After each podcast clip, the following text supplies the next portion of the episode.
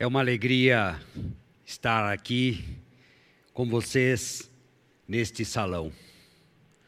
Como é bom rever, e mesmo que seja apenas para de longe, fazer um sinal de abraço, é muito bom. Nestes tempos nós temos sentido quanto é bom um aperto de mão e um forte abraço, porque nós somos relacionais. E igualmente para você que está em casa, é uma alegria estar aqui novamente e receba na sua casa o meu abraço caloroso. E você que nos visita, eu sei que o Senhor também tem uma palavra especial para você hoje. Nós vamos abrir a palavra de Deus, fazer uma meditação e estudar e receber o ensino que o Senhor tem para nós hoje. Eu quero contar um fato que já aconteceu aqui comigo. No começo dos anos 2000, Rosaura e eu começamos aqui na borda um movimento de oração de pais pelos filhos. Nós chamávamos de pais em oração. Reuníamos uma vez por mês na casa de irmãos e frequentemente na casa da Márcia e do Vicente Pomela, na casa da Anita e do Nogueira. Tínhamos uma rápida meditação e depois, de forma organizada, orávamos pelos nossos filhos. Elencamos uma série de motivos de oração e muitas vezes chegamos a ficar mais de uma hora orando e intercedendo pelos nossos filhos. E no final, a Rosaura distribuía cartõezinhos com os nomes daqueles filhos que por quem deveríamos orar nesse intervalo de um mês. E dessa forma, nós ficamos cerca de oito anos e orávamos pelos uns pelos filhos dos outros. E experimentamos o mover de Deus na nossa vida.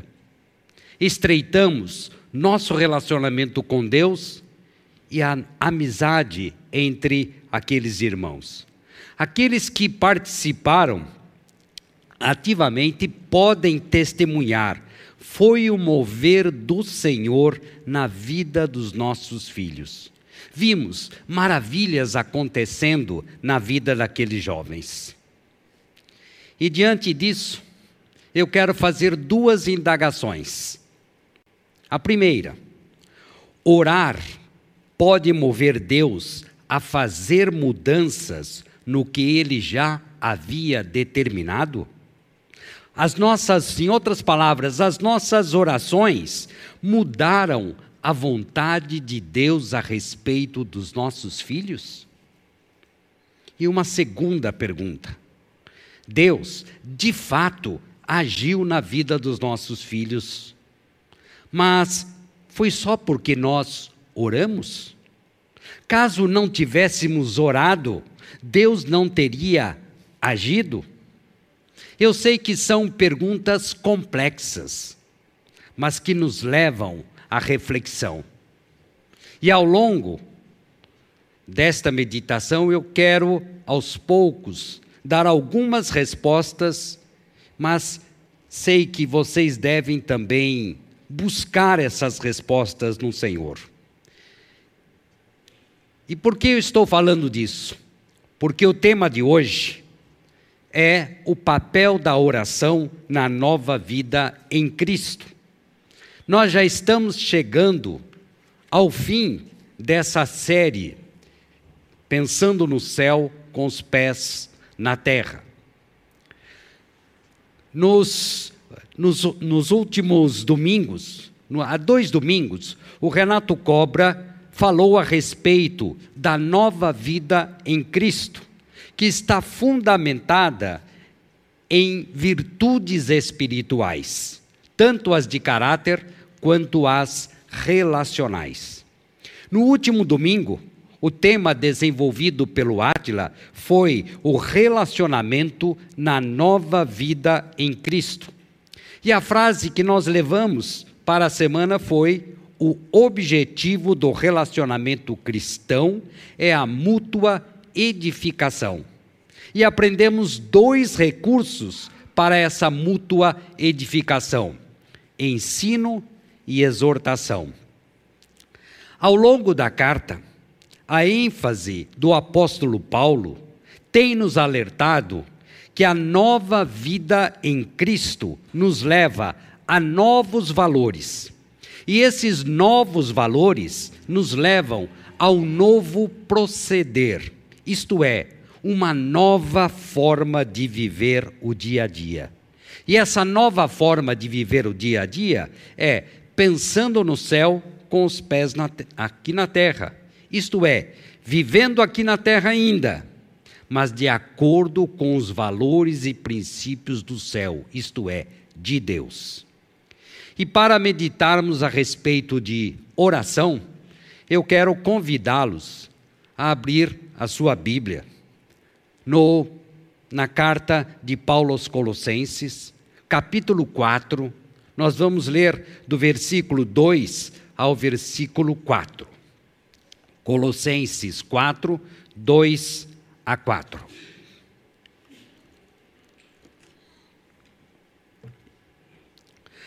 Paulo assim fala aos colossenses: dediquem-se à oração com a mente alerta e o coração agradecido.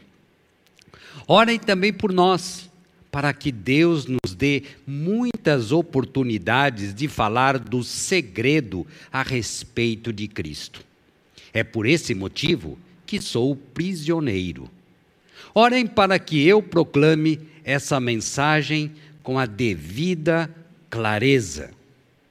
E a frase que vai nortear o nosso tempo aqui é: a oração fortalece a nova vida em Cristo. A palavra oração vem do latim e era usada para designar boca. Como ora? O que, que oração tem a ver com a boca, né? Quando você olha para a palavra oral, é do mesmo radical de oração. Então, eu posso concluir que a oração diz respeito à palavra, à fala. Por isso, nós dizemos que orar é conversar. Oração parece um tema muito trivial no meio religioso. É, talvez as pessoas digam, mas ah, quem não ora? Será que nós precisamos falar de oração? E aqui eu penso que nós devemos começar com essa pergunta. Neste texto que nós lemos, a que tipo de oração Paulo se refere? O que ele está entendendo por oração aqui nesse texto? Nós vamos começar por aquilo que não é, não é a oração a que Paulo se refere aqui. E penso que nenhum outro tema venha tão carregado de tradição e de religiosidade como oração. Quando observo o cenário, o cenário religioso, eu percebo que muitas vezes a oração foi transformada numa fórmula mágica, carregada de misticismo e dirigida a um Deus que cria barreiras entre ele e os seus adoradores, num ambiente de medo e de exigências sem fins. Sem fim. E tais ideias diz, vão desvirtuar, evidentemente, o propósito e o sentido da oração a que Paulo se refere aqui. Certamente Paulo não se refere àquelas orações rituais e repetitivas, repleta de palavras vazias. E é claro que talvez você pergunte, mas eu não posso orar versículos da Bíblia? Claro que sim. Eu faço isso muitas vezes, mas não repetições vazias. Eu posso orar versículos sabendo aquilo que eu estou orando. Isso não é uma repetição vazia. E Paulo não se refere muito menos àquelas orações modernas, frequente no meio e infelizmente no meio evangélica, evangélico, aquelas orações que limitam o poder de Deus e concedem poder ao ser humano. É por isso que, quando eu ouço que a oração move o braço de Deus, a oração move o coração de Deus, eu fico intrigado e fico pensando, mas isso não limita o poder do Todo-Poderoso? Quem sou eu para mudar Deus? Se assim eu fizer, eu estarei negando até um conceito próprio de Deus, que é o poder e que também é a imutabilidade de Deus. Alguns até pensam que o Pai Nosso é a única oração que vale. É verdade que ali no Pai Nosso, Jesus deu várias diretrizes importantes a respeito da oração. Mas orar sem saber o que se está orando torna a oração vazia. E isso foi até alvo de exortação de Jesus, lá em Mateus 6,7, quando ele diz: Quando orarem, não fiquem repetindo a mesma coisa como fazem os pagãos. Esse tipo de oração não nos leva à convivência e à intimidade com Deus. Mas vamos ver o que é de fato aquilo que Paulo está querendo dizer sobre oração. Paulo está falando da oração que faz parte da vida do cristão transformado pelo Espírito Santo. Trata-se da oração bíblica. Por que bíblica? Porque ela não contraria os princípios contidos aqui na palavra de Deus. Esse tipo de oração começa com humildade. Isto é, eu reconheço a minha fraqueza, o meu pecado, a minha impotência e reconheço o poder de Deus e me coloco na dependência completa do meu Senhor. A oração bíblica possibilita acesso direto a Deus acesso direto a Deus. Por isso, orar é conversar, é conversar com Deus na intimidade familiar que Cristo nos possibilitou. Nós somos co-herdeiros em Cristo, nós somos filhos de Deus em Cristo. E é por isso que nós podemos conversar nessa intimidade familiar. Claro, com respeito lúcido de alguém que entende e sabe quem é Cristo, na verdade. E dessa forma, orar é relacionar com Deus e não um procedimento religioso. Trata-se de uma conversa. Esse tipo de oração pressupõe intimidade com Deus. Não requer formalidades e nem formalismos. Eu não preciso ter fórmulas prontas e mágicas para ter acesso a Deus. Eu não preciso orar o Deus de Abraão, Jacó, Isaac, Jacó, não preciso. Porque vocês se lembram que Jesus até se refere ao Abba Pai, Paizinho? Jesus nos possibilitou isso, chamar Deus de Pai, de Paizinho. Então, a oração bíblica se refere justamente a essa conversa entre filho e pai, em que se abre completamente o coração, com liberdade. Com liberdade eu posso abrir o meu coração a Deus, mas com respeito e reverência, pois eu sei que eu tenho um Pai amoroso e compassivo, que está pronto a ouvir, mas está pronto também a falar comigo, dando orientações que acalmam o meu coração. Então, a oração é a identidade do cristão transformado em Jesus Cristo. É isso a que Paulo está se referindo aqui.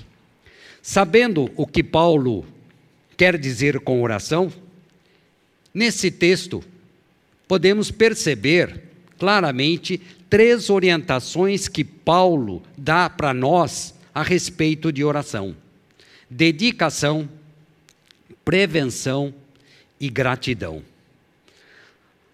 A primeira orientação, dedicação. Onde é que eu encontro isso no texto? Na versão que nós lemos, Paulo começa dizendo: dediquem-se à oração. Em outras versões aparece: perseverai na oração. E tanto dedicar quanto perseverar aparece no imperativo. E, e isso indica uma ordem sem qualquer possibilidade de questionamento. Então, dedicação à oração, perseverança na oração, é uma ordem dada por Deus para nós. E tanto o verbo dedicar quanto o verbo perseverar denota a ideia de ser firme, com cuidado constante.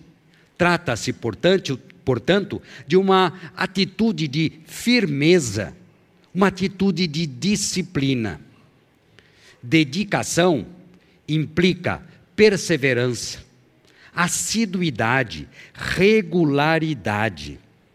Mas isso não quer dizer que Paulo está dizendo que nós temos que passar o dia inteiro em orando. Não, que você tem que passar horas inteiras. Não mas que a oração tem que fazer parte da sua vida. Parte da sua vida. É, é, o que Paulo está dizendo é que nós temos que cultivar a oração. E cultivar é um verbo que vem da agricultura. E assim como se faz com as plantas, nós temos que fazer com a oração. Atenção, cuidado, e tempo. Quando você deixa uma planta um longo tempo sem cuidar dela, ela vai murchar, ela vai morrer. E se nós fizermos assim com a oração, a oração na nossa vida vai murchar. E o que Paulo está dizendo é: não façam isso, cultivem, deem atenção especial. Trabalhem dia a dia a oração na sua vida. Quando somos fiéis na oração, nós estabelecemos intimidade com Deus. E só isso já é razão suficiente para orarmos. A perseverança na oração mantém o discípulo conectado com a realidade celestial, pensando no céu com as, os pés aqui na terra. Orar é uma forma de nos conectarmos com o céu. É possível que alguém participe de uma comunidade cristã e não tenha a prática regular de oração. Sabemos disso. Mas a falta da oração demonstra independência em relação a Deus. Na oração, ouvimos a voz de Deus ouvimos as orientações que ele tem para o nosso dia a dia. Sendo assim, eu quero encorajá-lo a tomar uma posição. Vou começar. Comece com um tempo curto de oração, mas regular. E aos poucos vá ampliando. Isso é dedicação e perseverança. A segunda orientação de Paulo é a prevenção. Eu penso que nunca falamos tanto em prevenção como na época em que nós estamos vivendo. Prevenção é precaução, é prevenir. Precaver-se é tomar providências antes de que algo ruim aconteça. E a providência aqui é vigiar, estar alerta, atento, ligado. Quando Paulo diz: dediquem-se à oração com a mente alerta. Perseverai em oração, vigiando. O contrário disso que Paulo está dizendo é ter um espírito indolente, sonolento, desprevenido. Quem assim age vai ficar, vai correr riscos, até durante a oração. Mas qual o sentido dessa orientação de Paulo para a nossa oração? Porque na oração nós precisamos manter o foco, estar atento ao objetivo da oração, que é esse relacionamento com Deus. Se Paulo está orientando assim, é porque é possível perder o foco. É possível cochilar às vezes literalmente na oração, ou figuradamente. Eu vou citar duas formas aqui, duas, duas situações em que nós podemos incorrer se não estivermos vigilantes, alertas, atentos. A primeira, fazer da oração alimento para o meu ego. É verdade, podemos fazer isso? alimentar o nosso ego com a oração? Alimentar o meu orgulho, a minha vaidade? É possível isso. Às vezes, nós oramos só para aparecer. Às vezes, nós oramos para mostrar, eu sei orar. Para que as pessoas digam, me elogiem, como você ora bonito. O que, que é isso? Pecado. Estou alimentando o meu orgulho. Outras vezes, nós oramos criticando a oração do outro. Eu vou orar porque o outro não sabe orar, então deixa que eu oro. Estou alimentando a minha prepotência. E eu confesso a vocês que já passei por essa situação.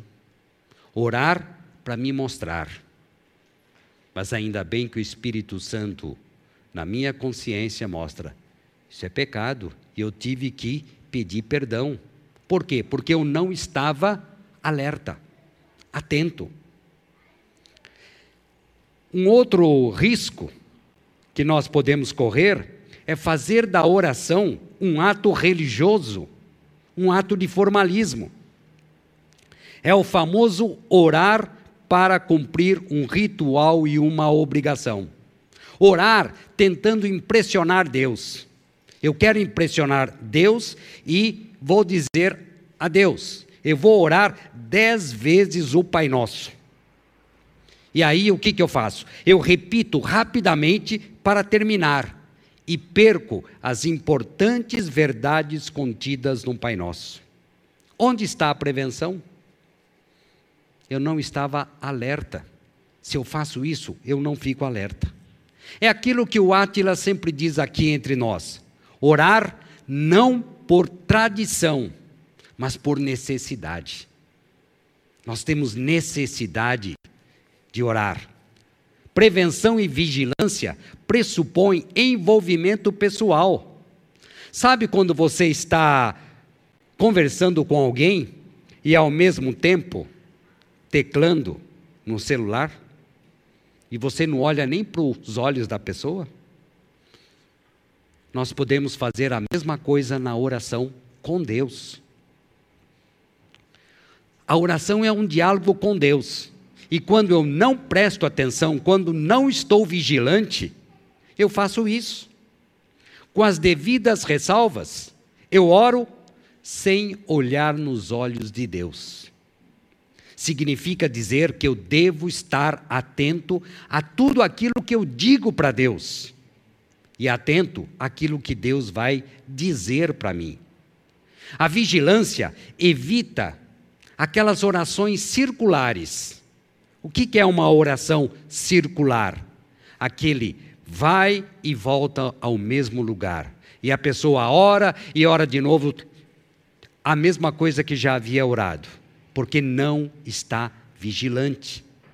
Como se fosse um diálogo sem sentido, mecânico, repetitivo. E a vigilância evita também as orações egoístas. Esta orientação de Paulo é muito valiosa, especialmente quando nós sabemos que há muitas distrações que tiram o nosso foco quando estamos orando. E aqui eu também quero encorajá-los. Quando orar, esteja vigiando, esteja alerta, atento àquilo que você estiver orando. É isso que Paulo está orientando para nós. A terceira, gratidão. Onde é que eu encontro isso no texto? Dediquem-se à oração com ações de graça, com o coração agradecido. E por que Paulo colocou essa orientação aqui para orar? Porque ele desejava ressaltar que orar é um ato de humildade, que nos leva a reconhecer aquilo que o Senhor já fez por nós. Na oração, nós devemos reconhecer que somos alvos da graça de Deus. Bem diferente daquelas orações modernas e comuns comuns, até no meio evangélico, que dão ordem para Deus, que constrange o Senhor. A gratidão nos leva a orar por aquilo que Deus é, não por aquilo que Deus pode fazer por mim. E reparem que Paulo estava preso quando ele deu essas orientações, mas ele não estava revoltado, muito pelo contrário, ele estava com o coração cheio de gratidão por estar a serviço do reino de Deus. Os seus pés e as suas mãos podiam estar atados, mas o coração estava conectado com o céu. É isso que a oração nos leva. O espírito de gratidão nos leva a ter confiança em Deus Caso ele responda sim, caso ele responda não à oração, ou caso ele diz espere. E você às vezes está esperando o sim do Senhor que não vem, mas você estando com o coração cheio de gratidão, você aprende, até entende que aquele sim que você está pedindo não é bom para a sua vida. Até isso Deus nos mostra. A oração que reconhece os benefícios recebidos pelo amor de Cristo se derrama em, em adoração e nos afasta de atitudes danosas à nossa fé. Nos afasta da murmuração. Pessoas que ficam murmurando contra Deus. Deus não faz, Deus não responde, Deus não me ouve porque o espírito murmurador rouba a alegria de viver. Nos afasta também da rebeldia e do sentimento de injustiça, que aguça o orgulho e faz reivindicações a Deus o tempo todo. Oração para cobrar Deus. Mas o espírito grato evita isso e nos afasta também daqueles sentimentos de solidão e abandono da parte de Deus, que nos levam a olhar para o próximo e a sentir inveja. O Senhor faz para ele e não faz para mim, né, Deus? Mas se você está com o coração repleto de gratidão, você não cai nessa cilada.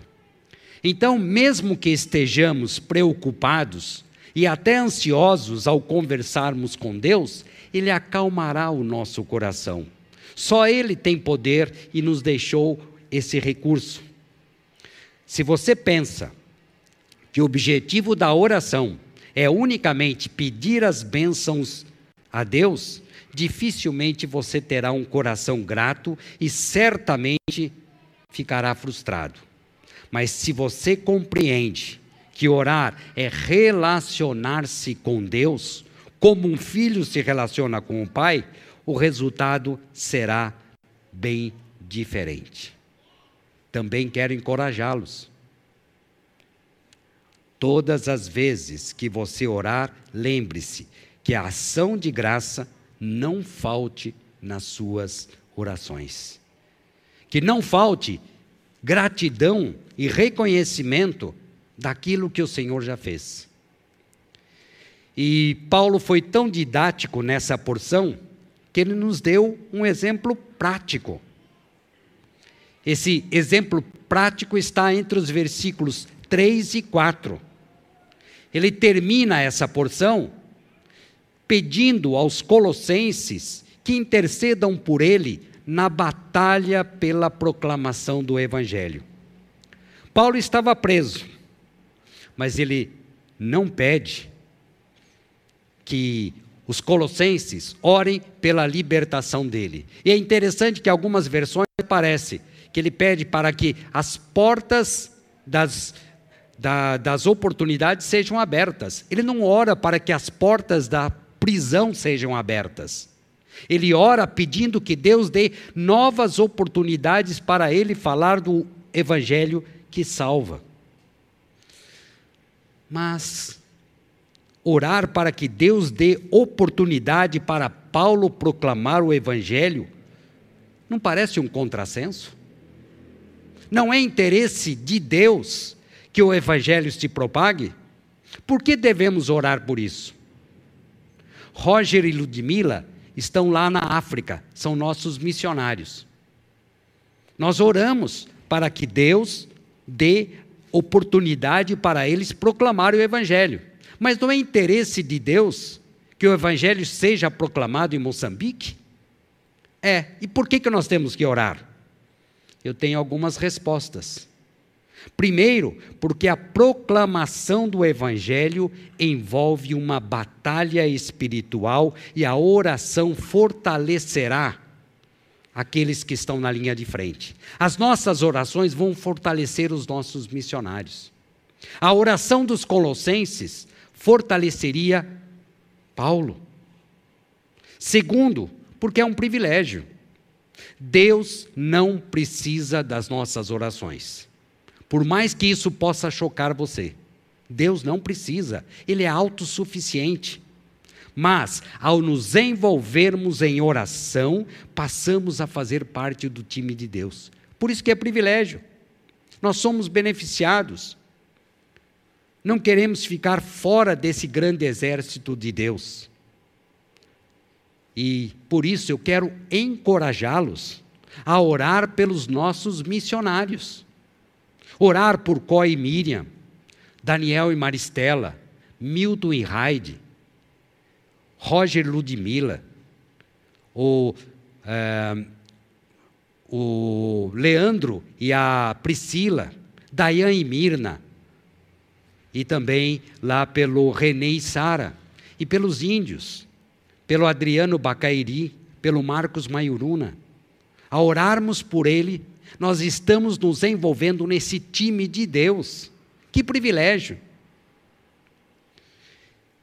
E para finalizar, eu quero voltar àquelas perguntas iniciais. Eu coloquei aqui como pergunta: orar pode mover Deus a fazer mudanças no que ele já havia determinado? Nossas orações mudaram naquela época a vontade de Deus? Caso não tivéssemos orado, Deus não agiria? Dizer que a oração muda a vontade de Deus é contrariar a soberania de Deus. Dizer que Deus mudou sua ação por causa da minha oração é negar a imutabilidade de Deus. Deus, como eu já disse, não precisa das nossas orações. Ele não vai fazer ou deixar de fazer alguma coisa se orar ou não orar.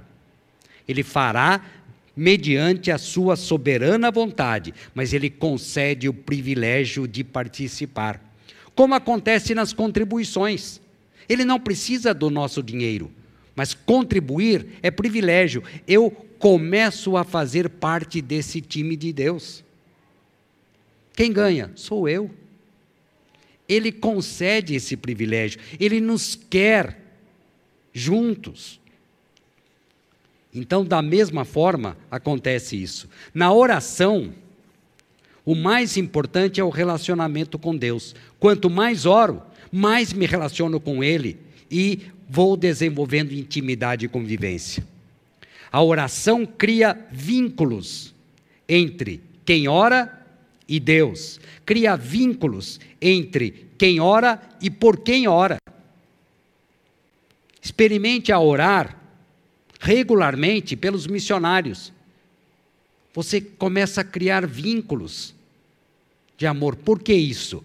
Porque a oração penetra num ambiente espiritual do qual nós não temos muitas informações. Mas ela entra nessa dimensão espiritual que nós não conhecemos bem. E por isso, quanto mais eu oro por você, mais eu vou me relacionando de uma forma espiritual. Pais e mães, vocês acham que não acontece nada no mundo espiritual quando vocês se ajoelham e oram por seus filhos? Você acha que não acontece nada? Se você acha que não acontece nada, não ore. Mas se você acha que há um movimento no mundo espiritual, quando você entra no quarto do seu filho, se ajoelha e ora por ele, passe a orar regularmente pelos seus filhos.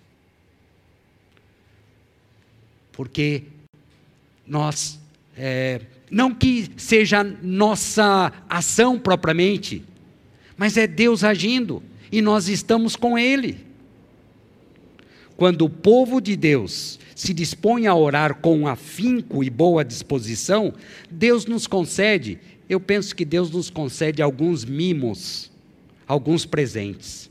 Como foi naquele tempo que nós oramos pelos nossos filhos? Nós vimos maravilhas. Eu penso que Deus, como um pai, nos faz alguns mimos para nos motivar. Não porque orei, mas porque Ele concedeu. Mas experimente. Comece a orar.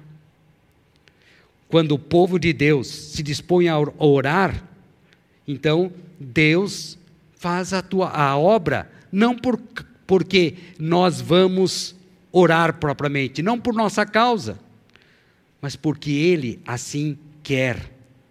O ganho maior é sempre nosso, porque fortalece o nosso relacionamento com Deus e com as pessoas pelas quais nós oramos. E quando nós olhamos para a Bíblia, há várias histórias de homens de Deus que oraram. Você se lembra de Abraão? Ele teve que esperar muito tempo. Deus não respondeu imediatamente. E algumas vezes, Deus disse não às orações que alguns homens de Deus fizeram. Outras vezes, ele respondeu sim imediatamente. Mas nós não temos como controlar isso. A nós nos cabe orar com vigilância, com gratidão e com dedicação. É isso que nos cabe fazer. Eu estou lançando com isso um grande desafio para mim e para todos nós aqui.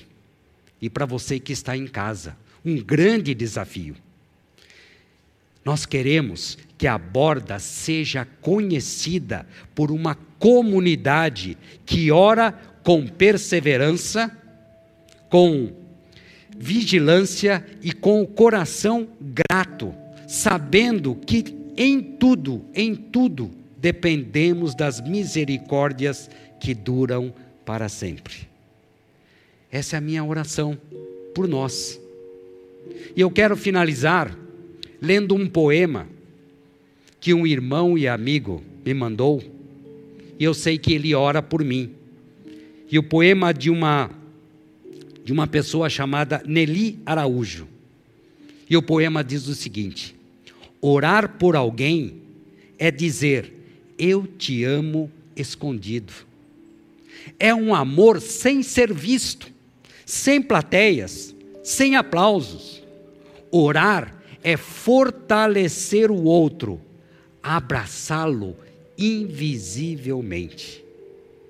E cada um de vocês, sintam-se abraçados, porque eu quero orar neste momento, pedindo que o Senhor haja na vida de cada um de nós e nos motive a oração.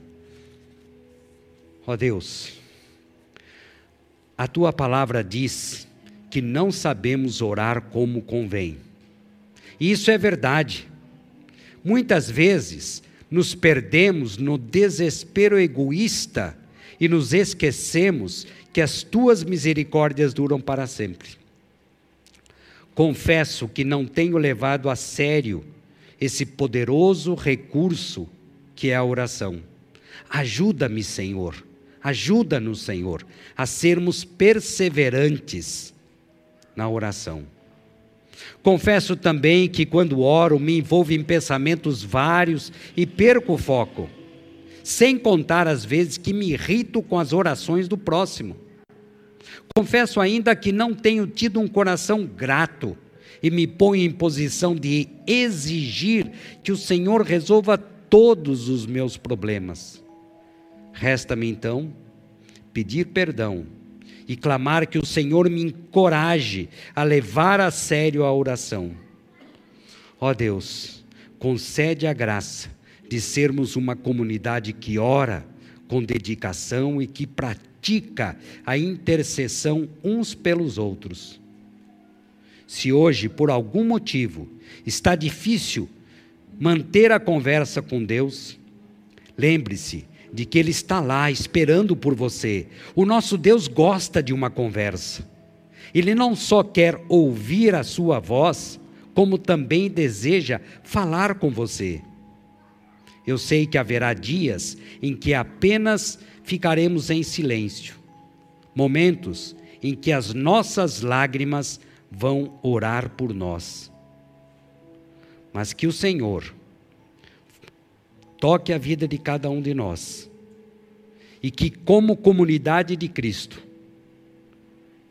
eu peço que a borda seja conhecida por uma comunidade de oração bíblica e eu oro em nome de Jesus Cristo, o nosso Salvador, aquele que morreu por nós na cruz. Amém.